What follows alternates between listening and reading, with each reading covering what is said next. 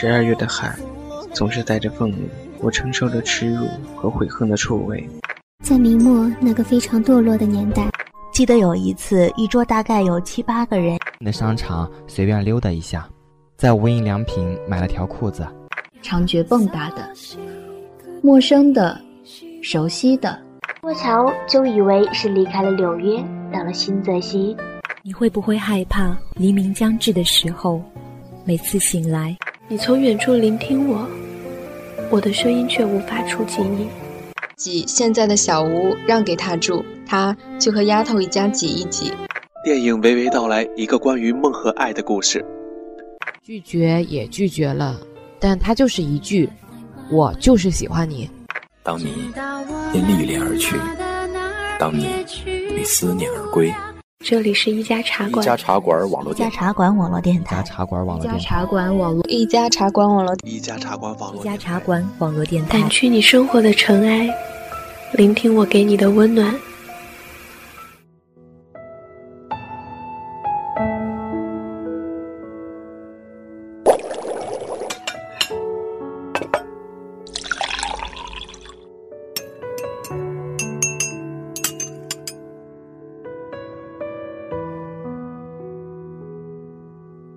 家茶馆，温暖，二零一三。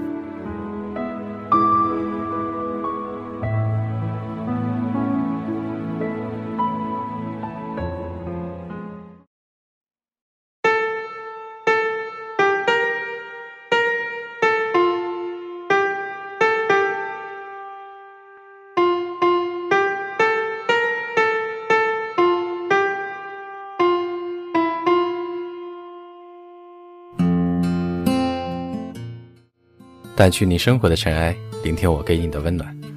大家好，这里是一家茶馆网络电台，我是本期主播楚涵，欢迎您的收听。七月，在毕业季的欢笑声中、感动声中，就这样的结束了。而人们在回忆毕业时的遗憾和毕业时的感动的时候，是否还记得当年的我们在经历了高考的考验之后？在进入大学的第一天的时候，那种感动，对于我们来说，似乎是似曾相识，或者是近在咫尺呢。今天与大家分享的是来自美文日赏的一篇文章，题目《同宿舍》，作者蒋方舟。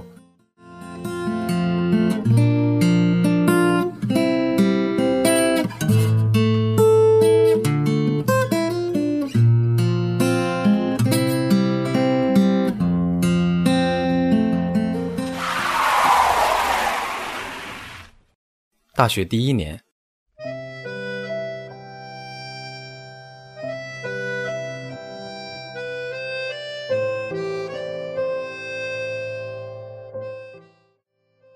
一个师兄对我说：“大学住在一个宿舍，说的好听是缘分，说的难听就是遭遇。”回忆我的住校生活，大概是介于缘分和遭遇之间吧。高中时候，我在外地住校读书，为了照顾我写作，我住了一年的单人宿舍。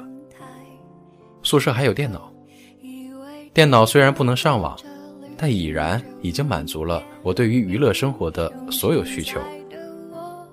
高中没写出什么正经东西来，但看了市面上能买到的 DVD 中的绝大部分美剧。一个人一间宿舍。难免让其他同学不满，在宿舍楼里就流传着对我住宿环境的猜测和臆想，比如猜测我的宿舍里有厨房和微波炉，猜测管理宿舍的大妈每天帮我洗衣服，夏天的夜晚经常断电停空调，燥热难耐，会有人推断停电是为了把电都供给给我，幸亏那时年纪小。每天仍执拗地过着孤僻而规律的生活，毫不知觉自己已经成了众矢之的。直到听高中同学后来的回忆，才知道自己触犯了众怒。直到2008年上大学，我才开始过上了真正的集体生活。入住的第一天起，每个人都迅速把自己的床围上厚而密实的幔帘，在逼仄的让人透不过气的共同生活里，讨出一片别人入侵不了的小小领地来。对大学女生来说，击败了全国百分之九十九点九九的困扰，就是肥胖。从高中的紧张到大学的轻松，其中绝大部分空闲心境都投入了吃的热情上去。清华的食堂很多，每个都很大，多种多样菜式的共同点，就是用重油重咸来掩盖大锅饭的平庸。大学不到半年。我就不可抑制地发胖了，每天一醒来就迎接与食欲的斗争。我从不和同宿舍的三个女生吃饭，他因自己减肥食量小，引起其他人的关注，比如嘲笑。我更怕的是你不用减肥啊，你根本不胖，以及你吃这么少对身体不好，会损害健康的虚伪劝诉。饿了整整一百天之后，到了夜晚。就会饿得百爪挠心。凌晨三四点钟冲到楼下的自动贩卖机买东西，往往会发现贩卖机前站了好几个和我一样的人。我们沉默的排队，羞赧的避免目光接触。在大家清醒的时候熟睡，在大家睡过去的时候清醒。有一个巨大的好处就是。可以避开宿舍的高峰人流期，独占宿舍几个小时。对于大学的记忆，我印象最深的画面就是日上三竿，我在空无一人的宿舍被满意的阳光照醒，其他室友都去上课了，我在上课与逃课之间做一段短暂而虚伪的心理挣扎，然后毅然决定不去上课了。浮生偷得宿舍半日空，在其他人都去上课的几个小时里，我是十几平方米内的国王。我看书、写作、上网，自由因为是偷来的，且略带罪恶感的欣慰，因为显得格外美好。直到宿舍其他三个女生上完课、吃完午饭，快快乐乐的结伴回来，已经聊了半天，才看到被衣柜挡住的我，诡异的问道。天哪，你一直都在啊！你难道没去上课？我的幸福感瞬间转化为羞愧。集体生活与孤独之间存在着一种有趣的关系。一位科学家朋友告诉我，所谓内向者与外向者，并不是以前人们的活泼与健谈程度来划分的。对内向者而言，人际交往对他来说是一种消耗。内向者在人群中也许非常健谈与活泼，但对他来说，血槽正在慢慢清空。只有独处的时候，他会感到自己内心的力量与充实恢复。对于外向者来说，人际交往对他来说是一种增值，独处让他感到恐惧与不安，而在人群中听别人讲话，他也许一言不发，但脑中的信息量、心中的踏实与快乐。都在慢慢增加。大学班主任与辅导员每次找我谈话的主要内容，融入同学，融入集体。而我内心非常清楚的是，强制的集体生活也好，团体活动也罢，并不能让孤独者缓解，或是感到集体的温暖。有时反而会让他们感到日复一日的难耐，因为独处才是温暖的来源。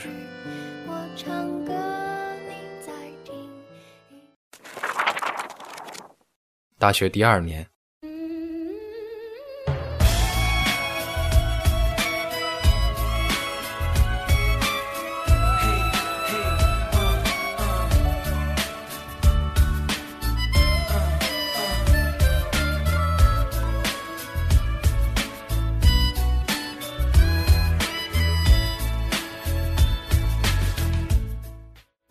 我学会一件事，叫做淘宝。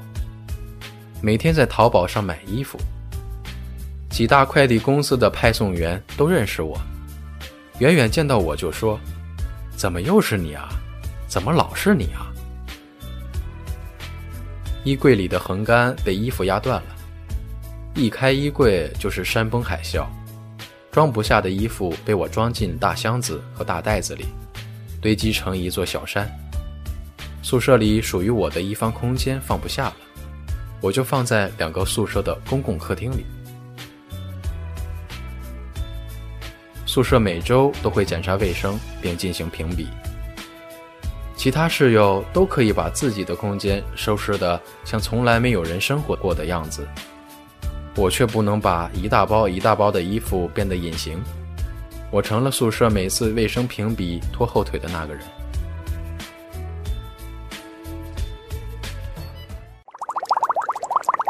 大学第三年。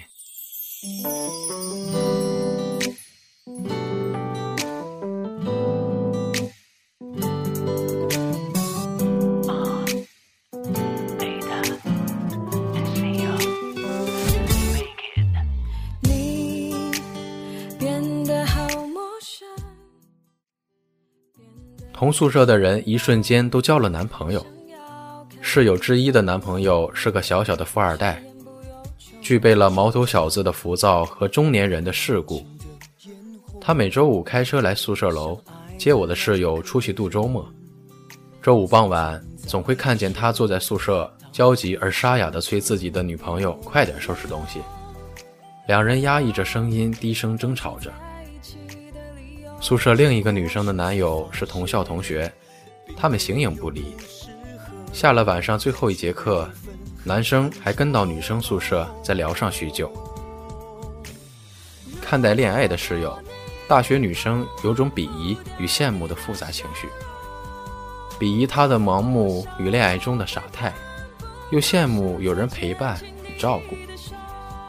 宿舍楼的洗澡热水供应到十一点。同宿舍的几个人一边假装忙自己的事，一边焦急地等待着室友的男友离开。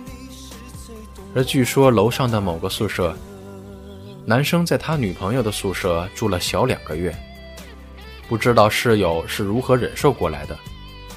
一人恋爱，八方受难，是宿舍生活几乎永恒的主题。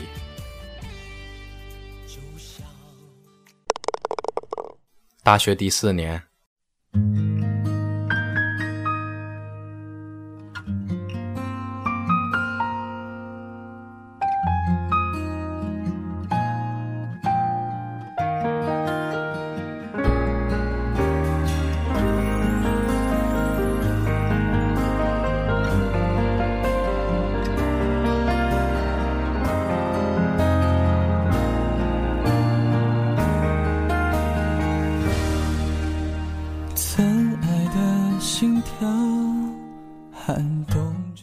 搬出了宿舍，到学校附近的一个小区自己租房子住。入学那天，我的全部家当只是一个拉杆箱；搬家那天，我清出了物件，足足装了二十多个箱子和蛇皮袋。搬出宿舍那天，我松了一口气，终于从特立独行所带来的耻感中解脱出来。不知是否过于敏感，我觉得其他室友也同时松了一口气。平心而论，我的宿舍生活是平淡的。我没有遇上极品室友，宿舍几个人之间虽然没有太深厚的感情，可也从未吵过架。比起其他宿舍，早上五点就起床争先恐后学习的竞争压力。我们宿舍算是轻松而散漫的，可仔细想来，似乎一直有一股细细的紧绷着的张力围绕在这不大的空间里。在搬出宿舍很久之后，我还常常会产生巨大的自我疑惑，因为没有和同宿舍的姐妹产生固若金汤的感情，直到现在，我才慢慢释然。对于大学室友。所有人的重点都在感情，可宿舍如小社会，维系它的是秩序，而不是情感，是理性沟通和对他人的体谅，而不是整个宿舍我最喜欢你，我们不要理他的默契。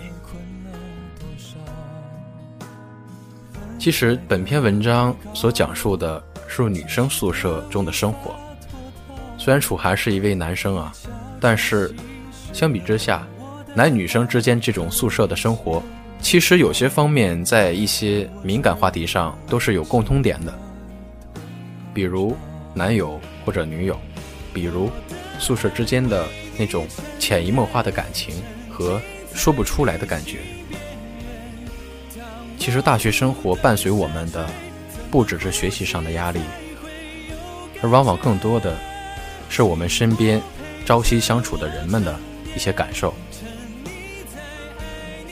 好了，本期节目到此结束，感谢您的收听，我是楚涵，咱们下期再见。